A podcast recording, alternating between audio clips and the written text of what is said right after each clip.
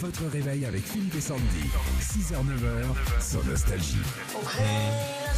8h20. T'as fait quoi hier, Philippe?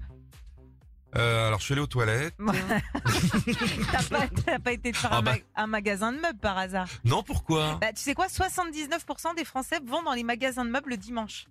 Ah oui, mais c'est C'est une la- bonne balade. C'est la Ouais. balade, voilà. Ouais, c'est la balade. Et euh, bah, c'est toujours aussi un grand sujet de discussion, euh, notamment sur Internet. hein. Alors on a trouvé des vannes. Euh, ce magasin, c'est avant tout la première source de conflit dans un couple. Et ça peut donner des idées à certains comme Yanis qui dit Vous voulez savoir si votre couple a un avenir? Allez trois week-ends de suite chez Ikea. Si vous vous en sortez sans prise de tête, mariez-vous. C'est vrai. hein. C'est vrai, c'est Et vrai. il y a une phrase, je sais pas si ça marche comme ça dans ton couple aussi. Hum. Les mecs ils disent toujours ça rentrera jamais dans la bagnole. Non, bah, toujours, toujours.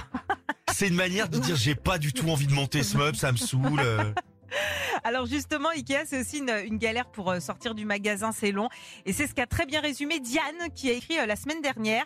Bonjour, je viens juste de trouver la sortie de chez Ikea. Et qu'est-ce que j'apprends? On a changé de monnaie On est passé à l'euro?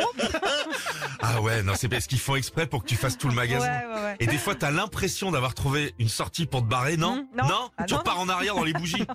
Alors, autre chose qu'on voit dans les magasins de meubles le week-end, euh, c'est des gosses, euh, comme le fait remarquer Aska, qui dit il y a une certitude, les parents qui emmènent leurs enfants là-dedans, c'est qu'ils veulent les abandonner.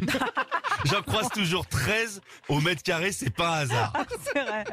Et puis les boutiques comme ça, c'est surtout euh, pour y faire des achats, mais on achète euh, tous les mêmes euh, choses. Comme le dit Quentin, je devais m'acheter un meuble à chaussures. Je suis reparti avec 14 crayons à papier, deux bougies à la vanille, un faux cactus et des boulettes de viande. Et je sais toujours pas où ranger mes chaussures. Retrouvez Philippe et Sandy. 6h, 9h sur Nostalgie.